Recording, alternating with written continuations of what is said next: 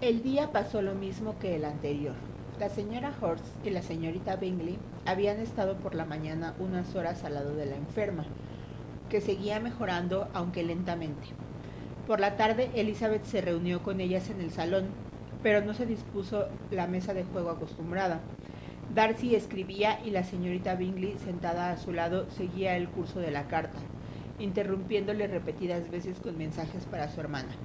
El señor Hurst y Bingley jugaban al piquet y la señora Hurst contemplaba la partida.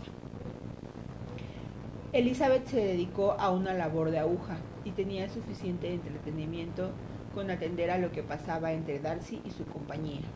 Los constantes elogios de esta a la caligrafía de Darcy, a la simetría de sus renglones o a la extensión de la carta, así como la absoluta indiferencia con que eran recibidos, constituían un curioso diálogo que estaba exactamente de acuerdo con la opinión que Elizabeth tenía de cada uno de ellos.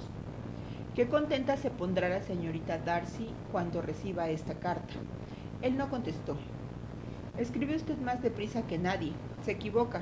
Escribo muy despacio. ¿Cuántas cartas tendrá ocasión de escribir al cabo del año? Incluidas cartas de negocios. ¿Cómo las detesto? Es una suerte, pues, que sea yo y no usted el que tenga que escribirlas. Le ruego que le diga a su hermana que deseo mucho verla. Ya se lo he dicho una vez por petición suya. Me temo que su pluma no le va bien. Déjeme que se la afile. Lo hago increíblemente bien. Gracias, pero yo siempre afilo mi propia pluma. ¿Cómo puede lograr una escritura tan uniforme? Darcy no hizo ningún comentario. Dígale a su hermana que me alegro de saber que ha hecho muchos progresos con el arpa y le ruego que también le diga que estoy entusiasmada con el diseño de mesa que hizo y que creo que es infinitamente superior al de la señora Grantley. Me permite que aplace su entusiasmo para otra carta. En la presente ya no tengo espacio para más elogios. Oh, no tiene importancia. La veré en enero. Pero siempre le escribe cartas tan largas y encantadoras, señor Darcy. Generalmente son largas, pero si son encantadoras o no, no soy yo quien debe juzgarlo. Para mí es como una norma. Cuando una persona escribe cartas tan largas con tanta facilidad, no puede escribir mal. Ese cumplido no vale para Darcy, Caroline, interrumpió su hermano, porque no escribe con facilidad, estudia demasiado las palabras, siempre busca palabras complicadas, de más de cuatro sílabas. ¿No es así, Darcy? Mi estilo es muy distinto al tuyo. Oh, exclamó la señorita Bingley. Charles escribe sin ningún cuidado. Se come la mitad de las palabras y emborrona el resto. Las ideas me vienen tan rápido que no tengo tiempo de expresarlas, de manera que a veces mis cartas no comunican ninguna idea al que las recibe. Su humildad, señor Bingley, intervino Elizabeth, tiene que desarmar todos los reproches. Nada es más engañoso, dijo Darcy, que la apariencia de humildad. Normalmente no es otra cosa que falta de opinión y a veces es una forma indirecta de vangloriarse. ¿Y cuál de estos dos calificativos aplicas a mi reciente acto de modestia? Una forma indirecta de vangloriarse porque tú en realidad estás orgulloso de tus defectos como escritor, puesto que los atribuyes a tu rapidez de pensamientos y a un descuido en la ejecución cosa que consideras, si no muy estimable, al menos muy interesante. Siempre se aprecia mucho el poder de hacer cualquier cosa con rapidez y no se presta atención a la imperfección con la que se hace. Cuando esta mañana le dijiste a la señora Bennet que si alguna vez te decidías a dejar Netherfield, te irías en cinco minutos, fue una especie de elogio, de cumplido hacia ti mismo. Y sin embargo, ¿qué tiene de elogiable marcharse precipitadamente dejando sin duda asuntos sin resolver? lo que no puede ser beneficioso para ti ni para nadie? No, exclamó Bingley. Me parece demasiado recordar por la noche las tonterías que se dicen por la mañana. Y te doy mi palabra, estaba convencido de lo que decía de mí mismo era verdad. Y lo sigo estando ahora.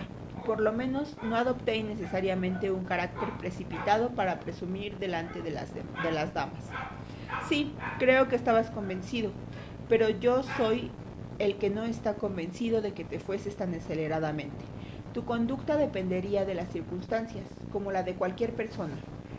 Y si montado ya en el caballo un amigo te dijese, Bingley, quédate hasta la próxima semana, probablemente lo harías, Probablemente no te irías y bastaría solo una palabra más para que te quedaras un mes. Con esto solo ha probado, dijo Elizabeth, que Bingley no hizo justicia a su temperamento. Lo ha favorecido usted más ahora de lo que él lo había hecho. Estoy enormemente agradecido, dijo Bingley, por convertir lo que dice mi amigo en un cumplido. Pero me temo que usted no la interpreta de la forma que mi amigo pretendía, porque él tendría mejor opinión de mí si en esa circunstancia yo me negase en rotundo y, y partiese tan rápido como me fuese posible. Consideraría entonces el señor Darcy reparada la imprudencia de su primera intención con la obstinación de mantenerla. No soy yo sino Darcy el que debe explicarlo. Quieres que dé cuenta de unas opiniones que tú me atribuyes, pero yo nunca he reconocido. Volviendo al caso, debe recordar, señorita Bennet, que el supuesto amigo que desea que se quede y que retrase su plan simplemente lo desea y se lo pide sin ofrecer ningún argumento. El ceder pronto y fácilmente a la persuasión de un amigo no tiene ningún mérito para usted. El ceder sin convicción dice poco en favor de la inteligencia de ambos. Me da la sensación, señor Darcy, de que usted nunca permite que le influyan el afecto o la amistad. El respeto o la estima por el que pide puede hacernos ceder a la petición sin esperanza ninguna, razón o argumento. No estoy hablando del caso particular que ha puesto sobre el señor Bingley, Además deberíamos quizá esperar a que se diese la circunstancia para discutir entonces su comportamiento. Pero en general, en casos normales, entre amigos, cuando uno quiere que el otro cambie alguna decisión, ¿vería usted mal que esa persona complaciese ese deseo sin esperar las razones del otro? ¿No sería aconsejable, antes de proseguir con el tema, dejar claro con más precisión que importancia tiene la petición y qué intimidad hay entre los amigos? Perfectamente, dijo Bingley. Fijémonos en todos los detalles sin olvidarnos en comparar estatura y tamaño. Porque eso, señorita Bennet, puede tener más peso en la discusión de lo que parece. Le aseguro que si Darcy no fuera tan alto comparado conmigo, no le tendría ni la mitad del respeto que le tengo. Confieso que no conozco nada más importante que imponente que Darcy en determinadas ocasiones y en determinados lugares, especialmente en su casa y en las tardes de domingo cuando no tiene nada que hacer. El señor Darcy sonrió, pero Elizabeth se dio cuenta de que había, se había ofendido bastante y contuvo la risa. La señorita Bingley se molestó mucho por la ofensa que le había hecho a Darcy y censuró a su hermano por decir tales tonterías. Conozco tu sistema, Bingley, dijo su amigo. No te gustan las discusiones y quieres acabar esto. Quizá las discusiones se parecen demasiado a las disputas. Si tú y la señorita Bennet ponéis las vuestras para cuando yo no esté en la habitación, estaré muy agradecido. Además, así podréis decir todo lo que queráis de mí. Por mi parte, dijo Elizabeth, no hay objeción en hacer lo que pide, y es mejor que el señor Darcy acabe la carta. Darcy siguió su consejo y acabó la carta.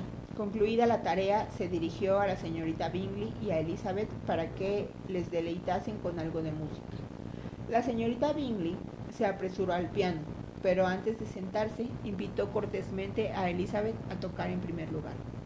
Esta, con igual cortesía y con toda sinceridad, rechazó la invitación. Entonces la señorita Bingley se sentó y comenzó el concierto.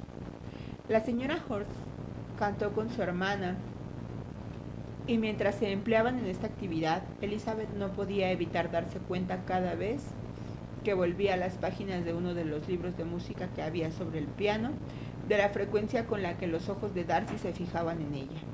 Le era difícil suponer que fuese objeto de admiración ante un hombre de tal categoría, y aún sería más extraño que la mirase porque ella le desagradara. Por fin, solo pudo imaginar que llamaba su atención porque había algo en ella peor y más reprochable, según su concepto de la virtud que en el resto de los presentes. Esta suposición no la apenaba. Le gustaba tan poco que la opinión que tuviese sobre ella no le preocupaba. Después de tocar algunas canciones italianas, la señorita Bingley varió el repertorio con un aire escocés más alegre y al momento el señor Darcy se acercó a Elizabeth y le dijo, ¿le apetecería, señorita Bennet, aprovechar esta oportunidad para bailar un reel? Ella sonrió y no contestó. Él, algo sorprendido por su silencio, repitió la pregunta. Oh, dijo ella, ya había oído la pregunta, estaba meditando la respuesta. Sé que usted querría que contestase que sí, y así habría tenido el placer de criticar mis gustos. Pero a mí me encanta echar por tierra esa clase de trampas y defraudar a la gente que está premeditando un desaire. Por lo tanto, he decidido decirle que no deseo bailar en absoluto. Y ahora, desaíreme si se atreve. No me atrevo, se lo aseguro. Ella creyó haberle ofendido. Se quedó asombrado de su galantería, pero había tal mezcla de dulzura y malicia en los modales de Elizabeth que era difícil que pudiese ofender a nadie. Y Darcy nunca había estado tan ensimismado con una mujer como lo estaba con ella. Creía realmente que si no fuera por la inferioridad de su familia, se vería en peligro. La señorita Bingley vio o sospechó lo bastante para ponerse celosa, y su ansiedad porque se restableciese su querida amiga Jane se incrementó con el deseo de liberarse de Elizabeth. Intentaba provocar a Darcy para que se desilusionase de la joven, hablándole de su supuesto matrimonio con ella y de la felicidad que esa alianza le traería.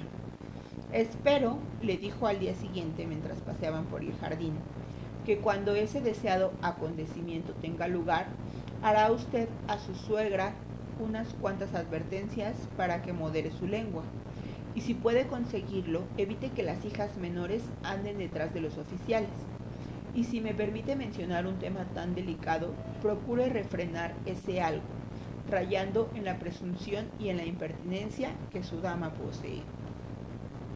¿Tiene algo más que proponerme para mi felicidad doméstica? Oh sí, deje que los retratos de sus tíos, los Phillips, sean colgados en la galería de Pemberley. Pónganlos al lado del tío abuelo suyo, el juez. Son de la misma profesión, aunque de distinta categoría. En cuanto al retrato de su Elizabeth, no debe permitir que se lo hagan, porque ¿qué pintor podría hacer justicia a sus hermosos ojos? Desde luego, no sería fácil captar su expresión, pero el color, la forma y sus bonitas pestañas podrían ser reproducidos. En ese momento, por otro sendero del jardín, salieron a su paso la señora Hurst y Elizabeth. No sabía que estabais paseando, dijo la señorita Bingley, un poco confusa al pensar que pudiesen haberles oído.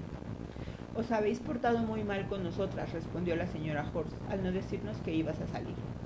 Y tomando el brazo libre del señor Darcy, dejó que Elizabeth pasease sola. En el camino solo cabían tres. El señor Darcy se dio cuenta de tal descortesía y dijo inmediatamente, Este paseo no es lo bastante ancho para los cuatro. Salgamos a la avenida. Pero Elizabeth, que no tenía la menor intención de continuar con ellos, contestó muy sonriente. No, no, quédense donde están forman un grupo encantador. Está mucho mejor así. Una cuarta persona lo echaría a perder. Adiós. Se fue alegremente regocijándose al pensar, mientras caminaba, que dentro de uno o dos días más estaría en su casa. Jane se encontraba ya tan bien que aquella misma tarde tenía la intención de salir un par de horas de su cuarto.